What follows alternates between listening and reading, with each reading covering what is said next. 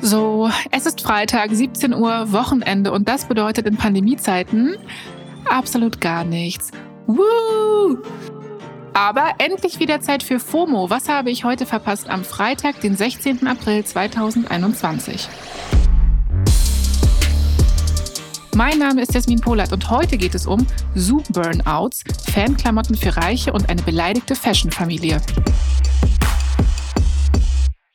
Wir befinden uns ja noch mitten in der Pandemie. Yay.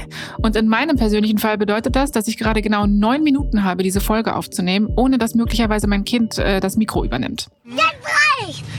Könnte schlimmer sein, aber wenn alle, die im Homeoffice arbeiten können, eins gemeinsam haben, dann sind das Videocalls. Eigentlich sind sie ja ganz praktisch, aber Videokonferenzen werden in meinem Umfeld mittlerweile so heftig diskutiert wie, keine Ahnung, Fleischkonsum. Manche können nicht ohne, manche hassen es, alle einigen sich auf Qualität vor Quantität. Ich bin Vegetarierin. Was wir aber alle sicher kennen, ist diese Müdigkeit, die nach stundenlangen Videocalls über uns einbricht. Und eine Studie der Stanford University hat jetzt herausgefunden, ja, Zoom Burnout ist real. Und er betrifft Frauen, vor allem auch Women of Color, offenbar stärker. Eine von sieben Frauen der Studie fühlte sich extrem müde und ausgelaugt nach Zoom-Meetings. Bei den Männern sind es nur einer von 20. Ein Grund dafür, dass Frauen stärker betroffen sind, Frauen haben laut der Studie einen stärkeren Hang dazu, sich selbst während des Calls anzusehen. Und das, sagen die ForscherInnen, kann negative Gefühle und Erschöpfung auslösen. Okay, äh, warum werde ich von den ForscherInnen so outgecallt? Und es gibt noch einen Grund. Frauen nehmen sich in Meetings weniger Pausen raus. Das verstärkt dann diese Zoom-Fatigue.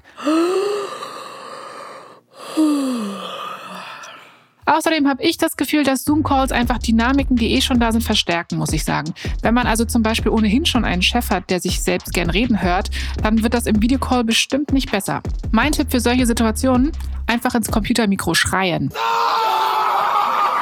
So wie Rammstein. Die deutsche Metalband hat am Donnerstag neuen Merch rausgebracht, diesmal in Zusammenarbeit mit der Luxus-Fashion-Marke Balenciaga. Das ist jetzt erstmal so bandtypisches Merch, ne? Also schwarze Kleidung, vorn das Bandlogo drauf, Foto der Band und Rammstein-Schriftzug. Und ein dezentes Balenciaga-Logo unten am Rücken. Miranda Priestley würde sagen, Groundbreaking. Ein Shirt kostet 495 Euro, ein Hoodie 795 Euro, eine Cap 350 Euro. Das sind jetzt erstmal so Balenciaga-Preise, aber falls ihr schon darüber nachdenkt, einen OnlyFans-Account aufzumachen, um euch die Teile zu finanzieren, die Klamotten sind alle ausverkauft. Das ist jetzt auch nicht das erste Mal, dass Rammstein mit einer Luxus-Fashion-Marke arbeitet. Es gab auch schon mal T-Shirts und Kapuzenpullis mit der Marke Vêtements. Im Hip-Hop sind solche super teuren Merch-Kollabos ohnehin üblich, aber die teuren T-Shirts kamen bei vielen Rammstein-Fans zum Beispiel auf Instagram trotzdem nicht so gut an. Da gab es viele Kommentare wie I'm not rich, lol oder Why? Relatable. Rammstein kann ja seit längerem, wie viele andere KünstlerInnen, nicht touren und haben eine große Crew, die also auch alle nicht arbeiten können. Da hängt also bestimmt mehr dran als nur ein paar Superstars. Ob das jetzt also Rammsteins Weg ist, ein paar weggebrochene Einnahmen auszugleichen oder einfach nur Hype-Beast-Quatsch, den diverse Millionäre miteinander ausgekaspert haben, man weiß es nicht. Ich frage mich, wie die Familie Gucci wohl die neuen Rammstein-Pullis findet. Weiß man nicht, die sind aber eh gerade beschäftigt und ärgern sich über was ganz anderes. Okay, kurz von vorne.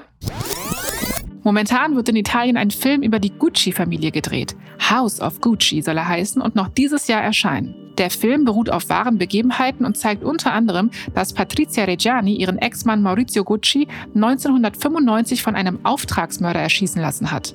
Maurizio Gucci ist der Enkel und Familienerbe des Fashion-Designers Guccio Gucci. Ja, er hieß echt so. Patricia wurde verurteilt und saß dafür bis 2016 im Gefängnis. So, und jetzt kommt Hollywood an und verfilmt das eben. Regie für den Film führt Ridley Scott, der ist berühmt für Filme wie Blade Runner oder Gladiator. Es könnte also monumental werden, sag ich mal. Maurizio Gucci wird von Adam Driver gespielt, Patricia Reggiani von Lady Gaga. Außerdem sind noch Jared Leto, Al Pacino und meine Lieblingsschauspielerin Salma Hayek dabei. Die echte Gucci-Familie hat jetzt Fotos vom Dreh gesehen und war offenbar richtig beleidigt. Die Cousine von Maurizio Gucci hat in einem Interview gegenüber der Associated Press gesagt, schrecklich, schrecklich. Ich fühle mich immer noch beleidigt. Al Pacino, der ihren Großvater Aldo Gucci spielt, bekommt es besonders ab. Er sei fett und klein dargestellt und würde dem echten Aldo überhaupt nicht ähnlich sehen. Sie berichtet, ihre Familie sei enttäuscht und der Film würde die Identität ihrer Familie für Profit stehlen. Oh je, dass die Guccis sich so darüber aufregen, naja, steckt man nicht drin.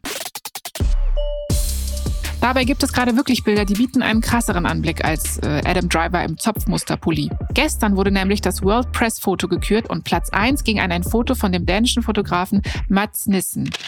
The First Embrace heißt es und zeigt eine Umarmung unserer Zeit. Zwei Menschen umarmen sich Corona-konform durch einen Umarmungsvorhang aus Plastikfolie. Auf dem Foto wird eine 85 Jahre alte Frau aus einem Pflegeheim in Brasilien nach fünf Monaten das erste Mal wieder umarmt. Das Foto gibt Hoffnung in dieser weirden Zeit, sagt die Jury. Die Reaktionen auf Instagram sehen da ganz anders aus. Da schreiben einige, ich empfinde nichts Schönes bei diesem Anblick. Sorry, finde es sehr, sehr traurig und kein bisschen herzerwärmend. Oder dieses Foto macht mich traurig, sehr traurig. Es hinterlässt ein schales, mulmiges Gefühl. Ich finde, weder noch. Weder gibt es mir jetzt groß Hoffnung, noch macht mir das Bild ein mulmiges Gefühl. Ich finde, der Plastikumhang sieht ein bisschen aus wie ein Schmetterling. Und bevor ich mich in Metaphorik zu Schmetterlingen und Pandemien verliere, es ist einfach ein Abbild unserer Zeit und deswegen, wie ich finde, auch verdient auf Platz 1. So, mit diesen inspirierenden Worten entlasse ich euch mal ins Wochenende. Das war's mit FOMO für heute. Morgen geht es hier weiter, da hören wir uns zur großen Samstagsfolge rund um die Royals.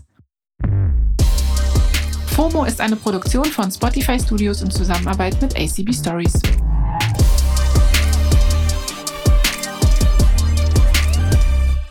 Folgt uns doch mal auf Spotify.